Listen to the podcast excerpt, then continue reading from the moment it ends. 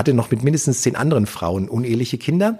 Und das war dann ein Grund für den Beinamen der wilde Markgraf. Und es sind so andere Geschichten überliefert. Er soll mal um ein neues Gewehr ausprobieren, einen Schornsteinfeger vom Dach geschossen haben. Also ich sag's mal fränkisch, das, was er gemacht hat, hat er gescheit gemacht. Tja, und von wem hier die Rede ist, das ist jetzt zu hören. Herzlich willkommen zu einer neuen Episode des Upgrade Hospitality Podcasts. Diesmal mit dem Mitschnitt meiner Radio Potsdam Reisefiebersendung aus Ansbach, Ansbach in Franken. Da gibt es jede Menge interessante und auch lustige Dinge zu erfahren und das ist heute zu hören. Am Studiomikrofon in Potsdam ist Jule Sönnigsen. Mein Name ist Peter von Stamm und ich wünsche jetzt ganz viel Spaß beim Zuhören. Herzlich willkommen zum letzten Reisefieber vor der Sommerpause. In der vergangenen Woche waren wir in Essen. Heute reisen wir mit Ihnen nach Ansbach in Franken. Ansbach liegt etwa 40 Kilometer südwestlich von Nürnberg und hat knapp 42.000 Einwohner. Von Potsdam sind es mit dem Auto 450 Kilometer Richtung Süden. Mit der Bahn fahren Sie etwa fünf Stunden. Ansbach hat nicht nur eine schöne Altstadt mit vielen Sehenswürdigkeiten, Geschäften, Cafés und Restaurants. Ansbach bietet auch ganz viel Kunst und Kultur Kultur mit Festen, Märkten, Konzerten, Theater, Museen und Galerien. Und Ansbach hat eine sehr bemerkenswerte Geschichte. Wussten Sie zum Beispiel, dass Ansbach mal zu Brandenburg gehörte? Reiseexperte Peter von Stamm ist nach Ansbach gereist und hat dort zunächst mit Sebastian Buhl vom Tourismusbüro der Stadt gesprochen. Von ihm wollte Peter wissen, was Sie, wie Sie Ihr verlängertes Wochenende in Ansbach am besten gestalten können. Also bei einem verlängerten Wochenende empfiehlt sich natürlich zuerst der Besuch bei uns in der Touristinfo. Da werden Sie dann mit sämtlichen Informationen versorgt, können sich einen Audioguide ausleihen, mit DigiWalk eine virtuelle App machen und dann die berühmten Sehenswürdigkeiten sich ansehen. Also das ist der Hofgarten, die Orangerie, die Residenz, natürlich unsere Kirchen, das Markgrafenmuseum und ich sag mal die geschichtlich relevanten Dinge Schön in Ansbach ist dann aber auch, wenn man in der Touristinfo noch die Tipps bekommt, um sich die versteckten Plätzchen anzuschauen und zu entdecken. Zum Beispiel der Beringershof ist wunderschön, also ein kleiner Innenhof, wo man in Ruhe mitten in der Stadt verweilen kann, sich beim nahegelegenen Bauernladen frische Ware von Erzeugern kaufen kann und einfach ein bisschen die Ansbacher Luft einatmen und genießen kann. Wenig entdeckt ist auch unser Stadtfriedhof, ein touristisches Highlight. Da können Sie die Geschichte Ansbachs im Grunde an dem schönen schönsten Gottesacker Bayerns erkunden. Also den Titel hat er schon öfters bekommen. Wo kann man denn die Geschichte Ansbach sonst noch spüren und erleben? Also wunderbar im Markgrafenmuseum. Das ist sowas wie das Stadtmuseum, hat auch eine kleine Abteilung zum Mysterium Ansbachs, also für Kaspar Hauser mit drin. Ansonsten kann man viel über das Leben und Wirken der Markgrafen erfahren die Verbindung auch zwischen Ansbach und Brandenburg und das Markgrafenmuseum lädt einen auf eine kleine Reise durch die Historie ein. Da gibt es einen ganz berühmten Bewohner oder einen berühmten Menschen, der hier gelebt hat, der unter mysteriösen Umständen erst aufgetaucht und dann umgebracht wurde und eine mysteriöse Vergangenheit hat. Das ist der Kasper Hauser. Wie gesagt, ein Findelkind mit einem großen Mysterium, der auf einmal in Nürnberg aufgetaucht ist und bis heute nicht klar ist, wer war er eigentlich und in die Geschichte kann man entweder einsteigen, indem man sich mit den Kasper Hauser Festspielen hier in Ansbach auseinandersetzt oder eben die Sonderausstellung im Markgrafenmuseum besucht. Und in der Orangerie gibt es aber momentan eine ganz bemerkenswerte Landesausstellung. Welche Ausstellung ist das? Da findet aktuell bei uns die Bayerische Landesausstellung zum Thema typisch Franken statt. Das ist im Grunde vom Haus der Bayerischen Geschichte eine, ja, jedes Jahr in einer anderen Stadt stattfindende Ausstellung. Wir freuen uns riesig, diese Ausstellung hier bis 6. November zu Gast zu haben. Ein tolles Projekt mit vielen Exponaten aus ganz Franken, die sich mit der Frage, was ist typisch Franken beschäftigt. Gibt es das Typische an Franken überhaupt? Was ist denn nun typisch Franken? Das ist schwierig. Also wenn man jetzt hier auf der Straße jemanden fragen würde, dann kommt man natürlich überwiegend beim Thema Kulinarik dann wieder raus, wo dann natürlich für ganz oder für die fränkische Region hier das Bier und die Bratwurst essentiell ist. Aber wer dann hier nach Ansbach kommt, der wird Highlights erleben vom Schäufele über Sauerbraten. Also oft landet man bei der Frage dann beim Thema Kulinarik und kann das dann genießen. Und beim rollenden R, das, äh, der Franke rollt nämlich das R vorne. Die Touristinfo im Zentrum der Ansbacher Altstadt liegt übrigens nur acht Gehminuten vom Hotel Das Hürner entfernt, das wir Ihnen später noch vorstellen werden. Und auch die Landesausstellung Typisch Franken in der Orangerie ist zu Fuß in wenigen Minuten zu erreichen. Mit dem Radio Potsdam Reisefieber besuchen wir heute Ansbach in Bayern. Ansbach ist der Verwaltungssitz von Mittelfranken. Neben Mittelfranken gibt es noch Oberfranken und Unterfranken. Alle drei Regierungsbezirke bilden zusammen die Region Franken in Bayern. Franken gehört nicht immer zu Bayern und Ansbach war sogar mal Teil Brandenburgs. Um mehr über die bewegte Geschichte von Ansbach zu erfahren, hat Kollege Peter von Stamm gemeinsam mit Stadtführer Alexander Biernot das Markgrafenmuseum in der Ansbacher Altstadt besichtigt. Herr Biernot kennt sich sich wie kein zweiter mit der Geschichte Frankens aus und speziell der Stadt Ansbach. Wenn wir jetzt speziell Ansbach anschauen, war Ansbach Teil der Hohenzollern. Es war eine Linie der Hohenzollern, die Markgrafen von Brandenburg-Onolsbach, Brandenburg-Ansbach in Ansbach gewesen. Im Jahr 1415 sind die Hohenzollern auf dem Konzil in Konstanz mit der Mark Brandenburg belehnt worden. Und dann gab es einen Markgrafen, Albrecht Achilles, der hat regiert bis 1486 und er hatte drei Söhne. Und einer bekam Ansbach, der andere Kulmbach, später Bayreuth und der dritte die Mark Brandenburg. Und das ist die Linie der Hohenzollern, die wir bis auf heutigen Tag mit preußischen Königen, deutschen Kaisern kennen. Die Linien in Bayreuth und in Ansbach sind ausgestorben. Wie kann man das als Besucher, wenn man als Tourist hierher kommt, wie kann man das denn eigentlich erfahren, erleben oder sehen? Sehen kann man es vielleicht nicht unbedingt, aber es war ja eine Schwester Friedrichs des Großen, die Friederike Luise, war Markgräfin in Ansbach gewesen. Wir haben natürlich in der Residenz, in den Prunkräumen etliche Bilder von ihr. Wir haben ihr Sarg, liegt in der Gumbertuskirche, kann dort auch besichtigt werden. Und wir haben natürlich im Markgrafenmuseum viele Stücke aus ihrem Leben. Und es war dann noch Hardenberg hier in Ansbach gewesen, der als preußischer Staatskanzler berühmt wurde. Und der war der letzte dirigierende Minister des Markgrafen. 1791 ging der aus Ansbach weg nach England und Hardenberg hat dann als preußischer Minister die Verwaltung weitergeführt und er ist dann später als preußischer Staatskanzler berühmt geworden. Was ich interessant finde, wenn man durchs Museum geht und man schaut sich die großen Gemälde an, der Markgrafen und ihrer Frauen teilweise, dann steht da nicht nur der Name dran, sondern da ist auch die Unterschrift und die Unterschriften haben sehr häufig ein besonderes Kürzel, das bei keiner Unterschrift damals fehlen durfte. Was war das? Richtig, das ist eigentlich bei allen allen 13 regierenden Markgrafen so, dass sie immer MZB hinter ihren Namen geschrieben haben, Markgraf zu Brandenburg. Sie waren in der Nomenklatur normale Reichsfürsten, aber Markgraf klingt einfach ein bisschen besser und deswegen haben sie sich dann immer MZB hingeschrieben. Und da gab es einen ganz besonderen MZB, den nannte man den Wilden. Wer war denn das? Das war der Markgraf Karl Wilhelm Friedrich. Er hat die Regierung übernommen 1729 und von ihm sind verschiedene Geschichten überliefert. Er hatte erstmal eine offizielle Frau, diese Friederike Luise, mit ihr auch zwei Kinder, aber die Ehe war sehr schlecht. Man gibt natürlich ihr die Schuld.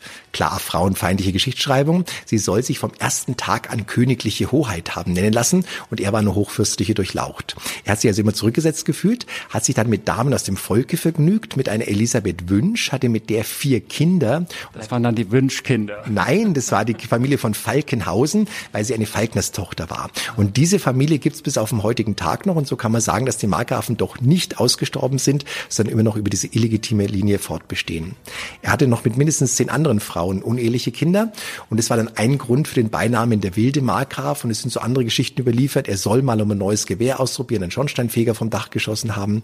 Also ich sag's mal fränkisch, das was er gemacht hat, hat er gescheit gemacht. Ja, Halleluja. Und er sagt von der Markgräfin Friederike Luise von Brandenburg-Ansbach, der Tochter des preußischen Königs Friedrich Wilhelm I., liegt tatsächlich in der Gumbertuskirche gleich neben der Touristinformation und kann besichtigt werden. Mehr Interessantes aus und über Ansbach hören Sie bei uns in der kommenden halben Stunde.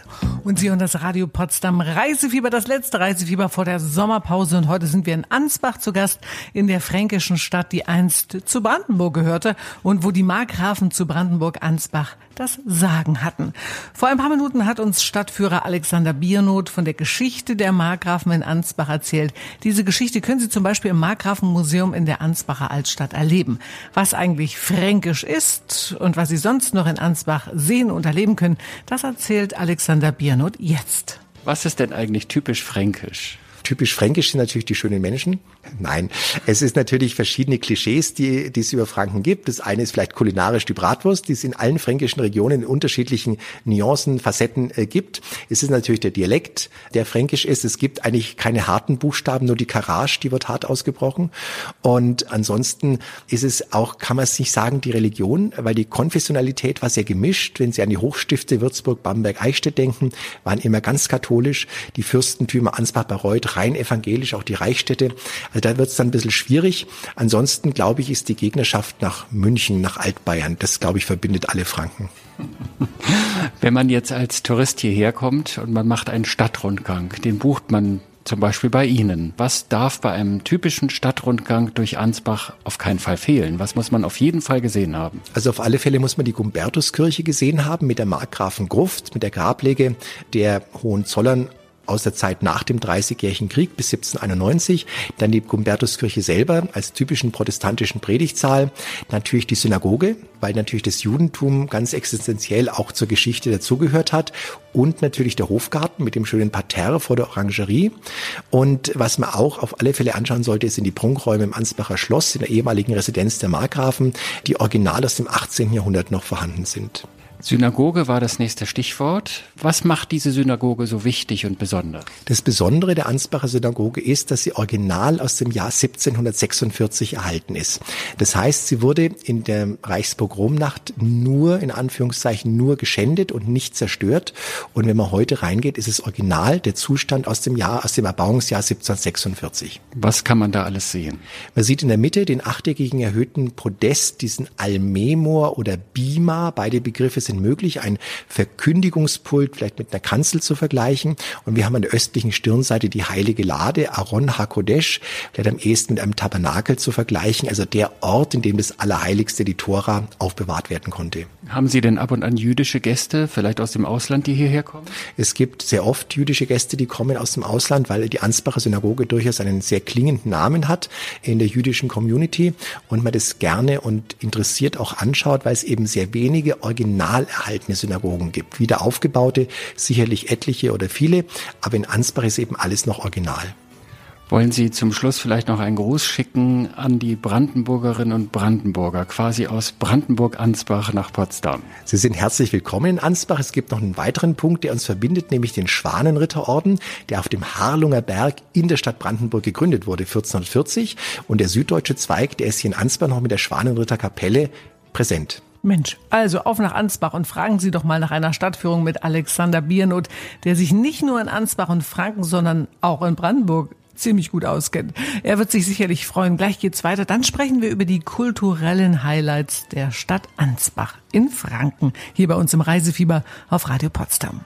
Sie hören das Reisefieber am Samstagvormittag bei Radio Potsdam und wir sind heute in der Stadt Ansbach in Franken zu Gast. Nachdem wir inzwischen ganz viel über die Geschichte und einige der Sehenswürdigkeiten der Stadt erfahren haben, geht es jetzt um die Ansbacher Kulturlandschaft.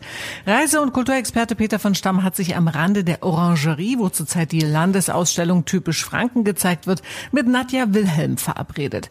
Frau Wilhelm leitet im Ansbacher Rathaus das Referat Bildung, Kultur, Tourismus und Sport und von ihr wollte Peter wissen, was die Besucher bis Ende des Jahres an kulturellen Highlights in Ansbach erwartet. Also in diesem Jahr sind wir besonders stolz, dass wir die Bayerische Landesausstellung bei uns in der Stadt haben. Die läuft noch bis November und ist auch täglich geöffnet. Und ähm, wir freuen uns auch ganz besonders über das Motto, das nämlich typisch Franken heißt. Also es geht nicht nur um Kulturhistorisches, sondern auch ja um die Typik in Franken, Dialekt, Tradition bis hin zu Kulinarik, die Bratwürste natürlich hier auch ganz etabliert. Wir haben den Ansbacher Kultursommer ähm, unter freiem Himmel laufen. Da haben wir unterschiedlichste Veranstaltungsorte in der Stadt unter anderem im Schloss Innenhof, also auch eine wunderschöne Kulisse, wo dann einfach Musikkonzerte, Kabarett, Literatur geboten wird. Wir haben auch sehr junge Festivals, zum Beispiel Ton ohne Strom, ein ganz äh, ja, modernes Festival, wo wir jetzt Kunst und Klima zusammenführen und auch diese Themen Nachhaltigkeit unter freiem Himmel spielen, auch äh, an grünen Orten. Also es gibt weitere Stadtparks hier in der Stadt, die wir auch jetzt erstmalig bespielen, was sicher auch ein Ausläufer nochmal von Corona ist, dass man diesen freien Himmel noch viel mehr in Anspruch nimmt. Und dann natürlich auch Traditionsveranstaltungen wie die Ansbacher Kirchweih, die auch jedes Jahr im Juli hier gefeiert wird und jetzt natürlich auch nach zwei Jahren hier wieder aufleben darf bis hin zu den Kasper Hauser Festspielen, die sich im August anschließen. Kasper Hauser, ja das Findelkind, das in Ansbach ermordet wurde, also auch wirklich ein Sohn unserer Stadt, so wie wir das nennen. Ähm, und auch dieses Festival läuft über acht Tage und findet an unterschiedlichsten Orten auch unter freiem Himmel statt. Haben Sie einen letzten Geheimtipp? Wo gehen Sie am liebsten hin, wenn Sie in Ansbach sich so ein bisschen ausruhen wollen? Also wenn ich in Ansbach mich ausruhen möchte, ähm, dann ist es einerseits die St. Gumbertuskirche, also wirklich auch mal im Kirchenraum. Ich finde irgendwie, das geht im Alltag manchmal zu sehr unter, dass man sich dort einfach mal der Ruhe hingibt, äh, die so ein Kirchenraum hergibt, aber dann auch die Natur drumherum. Also wir haben hier die Kreuzeiche, eine sehr, sehr alte Eiche, ähm, die einen wunderschönen Startpunkt auch für den Ansbacher Wanderweg bietet. Und ähm, das ist auch das Schöne, dass man bei uns hier Kultur und Natur sehr kurz und fußläufig erreichen kann. Also man hat keine großen Wege, sondern kann eigentlich direkt aus der Stadt diesen Spaziergang in Anspruch nehmen und dort dann einfach auch mitten in der Natur sein. Wollen Sie zum Abschluss vielleicht noch einen Gruß schicken an die Brandenburgerinnen und Brandenburger, dass die auch wirklich hier zu Ihnen herfinden? ja, Ansbach hat natürlich einen großen Bezug durch die Brandenburger Linie und der Markgrafen und wir würden uns natürlich freuen, wenn man dann auch diese ja, südlichen Ausläufer, wie wir es immer nennen, wenn man sich auch der Historie dann ähm, ja, bis nach Bayern äh, auf die Spur begibt. Und würde mich freuen, wenn auch viele Gäste bei uns vorbeischauen. Das habe ich heute wirklich gelernt, ja, dass die Ausläufer von Brandenburg bis nach Franken runterreichen. Herrlich. Wirklich was los in Ansbach und ich wiederhole es gerne nochmal, die Ansbacher Kirchweih mit Umzug, Bieranstich und ganz viel Spaß und Musik vom 8. bis 12. Juli, also übernächstes Wochenende.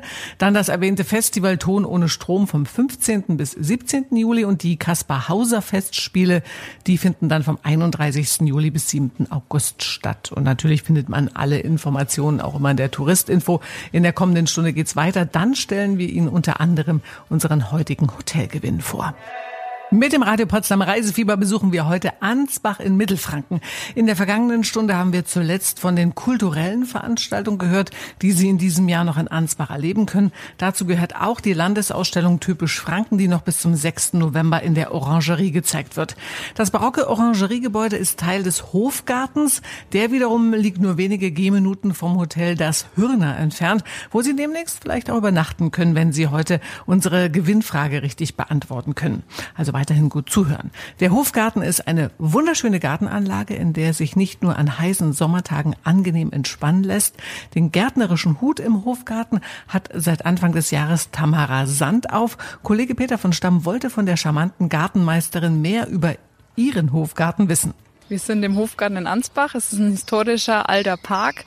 Der ist 1726 angelegt worden und seitdem besteht er. Wie groß ist denn diese Parkanlage? Also ich bin hier vom Hotel Das Hürner rübergelaufen. Ich war in fünf Minuten eigentlich hier. Dann kommt man zur Orangerie, dieses alte große Gebäude, wo gerade die Landesausstellung stattfindet. Und da ist auch ein schönes Café. Und dann kommt man zu einer Art Rotunde oder was das ist. Was ist das genau? Also unser Park sind 18,8 Hektar von der Fläche her. Er ist in zwei Teile aufgeteilt. Wir haben einmal den französischen Baustil drin, wo die Orangerie mit stattfindet auch und gebaut ist und unsere Parterrebeete vorhanden sind und der restliche Garten ist mehr im englischen Stil angelegt worden. Also zur Markgrafenzeit wurde natürlich mehr im französischen Stil gebaut, wollte unsere vorletzte Markreife noch so haben. Das Problem war, die hat dann abgedankt und dann hat natürlich das Finanzielle gefehlt bei den Markgrafen und daraufhin haben sie sich entschieden, um den Park zu erhalten, mehr das Landschaftliche wieder anzulegen, also weniger Beete, weniger Pflegeaufwände und deswegen ist es dieser englische Stil auch noch mit drin bei uns. 18 Hektar, sagten Sie gerade. Wie viele Mitarbeiter haben Sie da? Wir sind im Moment elf Mitarbeiter und unter den elf Mitarbeitern ist auch ein Azubi mit dabei. Und dann haben Sie aber auch noch drei ganz spezielle neue Mitarbeiterinnen, sage ich mal. Genau, wir haben seit ähm, sieben Wochen drei indische Laufenten zur Bekämpfung von Nacktschnecken und Kichern Buchsbaumzünsler. Ach so, die kümmern sich um die Buchsis. Das könnte ich zu Hause quasi auch. Könnte ich die bestellen oder mir sowas besorgen? könnte man machen, ja, aber die drei Herrschaften brauchen Minimum eine Fläche von 400 Quadratmetern, wo sie hausen dürfen. Und bei uns laufen sie jetzt auf 3600 Quadratmetern im Leonhard-Fuchs-Garten weil wir da ähm, die meisten Buchshecken haben und auch die meisten Nacktschnecken im Moment. Und da können wir sie wirklich fünf Stunden unbeobachtet laufen lassen und dann machen sie auch wirklich schön ihre Arbeit. Weil die haben immer Hunger wahrscheinlich. Genau, sozusagen. Ja, der Fuchsgarten ist auch komplett eingezäunt. Das funktioniert natürlich auch gut. Und danach sind sie aber wirklich nach den fünf Stunden sehr gesättigt, dass sie erstmal Mittagsschlaf brauchen dann. Was kann man denn in diesem Garten Besonderes sehen? Also gibt es besondere Pflanzen, wo Sie sagen, das ist jetzt was ganz Tolles? Ja, wir haben einen sehr, sehr großen Kübelpflanzenbestand. Wir haben über 300 Kübelpflanzen, also Zitruspflanzen. Lorbeer sind auch sehr viele da auf verschiedenen Formen geschnitten. Wir haben, wie gesagt, diesen Leonhard Fuchsgarten, der nach dem alten Leibarzt des Ansbacher Markgrafen angelegt worden ist, wo sehr viele Heilkräuter und Nutzkräuter drin sind. Ist immer sehr, sehr interessant auch für die Besucher, muss ich sagen, weil die Schildchen, wo bei den Pflanzen mit dabei sind, auch wirklich beschriftet sind, für was man was früher benutzt hat. Und es ist wirklich interessant. Sie haben auch einen sehr alten Baumbestand. Genau. Wir haben im Park sehr, sehr viele Lindenbäume und die ältesten Linden bei uns im Park sind 300 Jahre alt. Also sie sind wirklich aus der Markgrafenzeit. Und die pflegen und heben wir natürlich weiterhin, um das Ganze zu erhalten. Haben Sie so einen kleinen Geheimtipp? Was ist Ihr Lieblingsplatz hier im Park, im Hofgarten? Also mein Lieblingsplatz ist tatsächlich vor der Orangerie sitzen und dann wirklich schön ins Parterre reingucken, diese Beetbepflanzung zu gucken. Man hat auch die beste Übersicht eigentlich über den Park. Diesen französischen Stil sieht man da wirklich noch sehr, sehr gut und das ist eigentlich wirklich der Lieblingsplatz. Man kann noch schön die Sonne genießen, man braucht Schattenplätze, aber wie gesagt, das ist eigentlich der schönste Platz für uns im Park im Ansbacher Hofgarten. Und wundern Sie sich, wie gesagt, nicht, wenn Ihnen ein paar hungrige Laufenten entgegenkommen, die wollen nur die Nacktschnecken haben. Und um Hunger geht's auch in wenigen Minuten, dann geht's nämlich um die fränkische Bratwurst. Hier bei uns im Reisefieber auf Radio Potsdam. Das ist Lena mit Looking for Love und Sie hören Radio Potsdam mit dem Reisefieber am Samstagvormittag. Und nachdem uns die Gartenmeisterin Tamara Sand vor ein paar Minuten von den hungrigen Laufenten im Ansbacher Hofgarten berichtet hat, besuchen wir jetzt den Ansbacher Metzger Klaus Kotzurek. Die Metzgerei Kotzurek liegt gegenüber vom Hotel Das Hürner, das wir Ihnen gleich noch vorstellen werden. Und selbstverständlich gibt's hier auch die berühmte Ansbacher Bratwurst. Was Sie sonst noch alles in der Metzgerei bestellen können, erklärt Ihnen jetzt der Chef persönlich. Ja, also die äh, Ansbacher Bratwurst ist meines Erachtens eine der besten Bratwürste, die es gibt naturgetreu wird die bei uns hergestellt. Die wird, wir schlachten selber noch das Schweinefleisch und das holen wir bei den Bauern. Dann wird es in Burg-Vanbach geschlachtet und dann holen wir es wieder. Und dann kommt in die Bratwurst nur Salz, Pfeffer, Piment, Majoran rein. Und da sind keine Geschmacksverstärker, gar nichts drin. Und ist das dann eine grobe Wurst oder eine feine Wurst? Ja, das macht jeder ein wenig anders vom Drehen her, von der Stärke, von der Körnung, aber es ist mehr grob. Also Sie drehen grob. Ja. Links rum, rechts rum. Rechts rum. Und das heißt also, wenn ich mir das so vorstelle, Sie fahren selbst über die Höfe Ihres Vertrauens und sagen also, gucken, ja, gucken eine Sau an und sagen, du kommst mit. Ja, wir sind immer gleich, beide gleichen Bauern. Da holen nur wir. Und dann wird es praktisch aufgeladen, die Sau. Dann wird es ja. nach Burgfambach gefahren. Dann wird es geschlachtet am Schlachthof und dann holen sie wieder ab. Und äh, was gibt es denn bei Ihnen in der Schlachterei oder Metzgerei denn sonst noch so, außer die Würstel? Ja gut, wir haben bestimmt 250 Artikel, wo wir 95 Prozent selber herstellen. Gelbwurst, Pfefferbeiße, also es ist ein Riesenspektrum, das wäre jetzt zu lang, das aufzuzählen.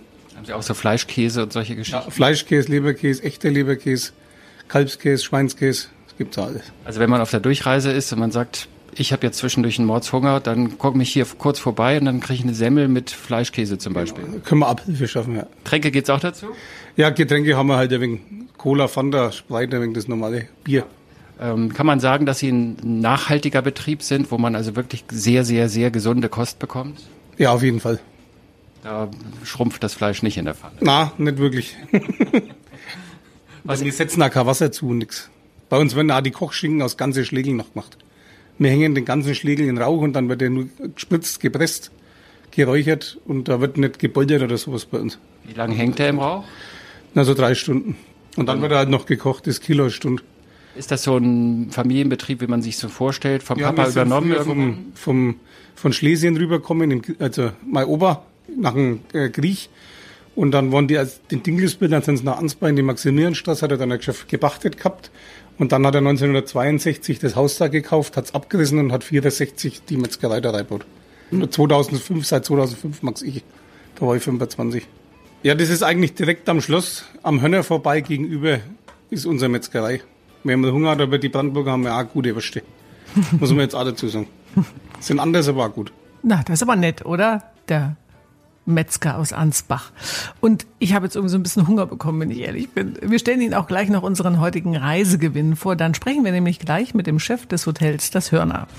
Das ist Zoe Wies auf Radio Potsdam und Sie hören das Reisefieber und wir sind heute in Ansbach in Franken zu Gast. Nachdem uns Metzgermeister Klaus Kotzurek von seiner Bratwurst vorgeschwärmt hat, stellen wir Ihnen jetzt das Hotel Das Hörner vor, das gleich gegenüber der Metzgerei eröffnet hat. Das Hotel liegt in unmittelbarer Nachbarschaft zur Ansbacher Altstadt.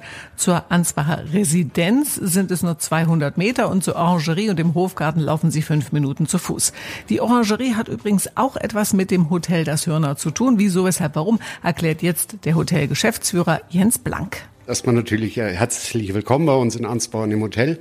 Das Hörner, der Name, der kommt daher, dass sie sich genau hier auf dem Brauereistandort befinden, an dem früher die Hörner Brauerei, also das lokale Bier, das in Ansbach gebraut worden ist, gestanden ist, bis sie vor ein paar Jahren äh, hier umgezogen sind und da dann ein Hotel gebaut wurde. Das Hühnerbier, das wurde erst im Jahr 2017 wieder aufgelegt und da freuen wir uns richtig. Also mir jetzt Ansbach, mir geht da echt ein Herz auf. Ja, ich bin natürlich, ich sag mal, auch mit dem Bier groß geworden. Ich kann mich da erinnern, dass mein 18. Geburtstag mit einem Hühnerbierfass irgendwo gefeiert worden ist und so weiter. Und also bin ich wirklich froh, dass ich da auch das Hühnerbier als Brauhaus vertreten darf und bin auch der Tucher Brauerei dankbar, die das, das Bier wieder aufleben hat lassen. Wann haben Sie denn das Hotel aufleben lassen? Das war 2019. Also aufleben ist ja nicht. Das ist ein kompletter Neubau. Wir wir haben 97 Zimmer und fühlen uns aber auch wirklich als Stadthotel. Ja, wir wollen im Endeffekt von dem Ganzen, wie wir hier das Hotel gebaut haben, immer mit Ansbach verbunden sein, verknüpft mit der Geschichte von Ansbach, aber eben auch mit dem Brauereistandort und eben vertreten auch mit unserem Brauhaus für das Sinnerbier die Brauerei und das leckere Bier. Die Zimmer sind wirklich nett. Ich habe ein wirklich herrliches, ruhiges Zimmer nach hinten raus und mit einem Balkon und man guckt auf die Neubauten drumherum. Die sehen auch, das ist alles moderne Architektur. Man sieht, das ist ein frisches, modernes Haus. Ganz wichtig ist natürlich, es gibt im Haus auch ein Restaurant, eine Gaststätte, ein Brauhaus, wo es natürlich dieses Hürnerbier gibt. Was kann man denn bei Ihnen essen? Ja, typisch fränkische Küche. Wir sagen immer gehoben fränkisch. Ist uns ganz wichtig, dass es halt wirklich Klassiker aus der Region gibt. Vom Scheufele über den Sauerbraten, sodass sich wirklich die Einheimischen, die Lokalen wohlfühlen. Wir sind natürlich aber auch von der Hotelgröße her auch natürlich sehr auf unsere internationalen und nationalen Gäste angewiesen, die von überall herkommen in Deutschland und aus der Welt. Und deswegen gehoben fränkisch, aber wir haben natürlich auch internationale Spezialitäten, die auch sehr gern angenommen werden. Also in Ansbach sie, sind Sie wirklich am richtigen Ort, muss ich sagen. Also wir haben eine ganz tolle Innenstadt mit vielen kleinen schönen Restaurants, Lokalen, Cafés, ganz viel Kultur. Also wenn in Ansbach wirklich was da ist, ist, ist die Kultur mit, mit Museen, mit unseren Kirchen, mit allem, was man sich ansehen kann. Aber wir haben auch den Hofgarten, das darf man nicht vergessen. Also wir haben wirklich eine grüne Oase in der Innenstadt, die wirklich wunderschön so, äh, sich für Spaziergänge eignet und da kann man auch einen leckeren Kaffee trinken. Und ganz uneigennützig sage ich das Ihnen allen, denn da habe ich auch mein kleines Kaffee. Da begegnen Sie mir vielleicht auch. Ist das in der Orangerie oder was ist das genau? Exakt, da ist es. Da kann man wunderschön draußen sitzen und kann sich fühlen wie ein kleiner Markgraf, wenn man dann auf den Hofgarten guckt. und wenn Sie Lust bekommen haben, Ihren kleinen Kurzurlaub in Ansbach zu verbringen, wenn Sie Bratwurst und Bier mögen und vielleicht mal bei der Kirchweih vorbeischauen wollen oder bei den Kaspar Hauser Festspielen, dann haben Sie jetzt die Chance. Wir verlosen zwei Nächte für zwei Personen im Doppelzimmer mit Frühstück für das Hotel Das Hürner in Ansbach plus einen Gutschein für eine Stadtführung. Dann werden Sie merken, wie nah Brandenburg doch tatsächlich an Franken ist. Wenn Sie gewinnen wollen, müssen Sie uns nur folgende Frage korrekt beantworten können. Wen soll der wilde Markgraf Karl Wilhelm Friedrich von Brandenburg-Ansbach mal vom Dach geschossen haben? A. Einen Schornsteinfeger oder B. Einen Dachdecker? Sie können jetzt anrufen unter 0331 581 6